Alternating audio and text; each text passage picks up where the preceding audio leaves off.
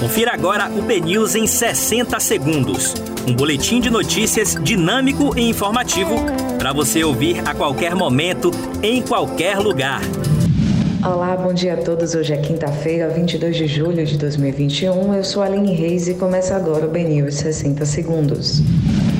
Pagamento de aposentados e pensionistas estaduais será antecipado no mês de julho na Bahia.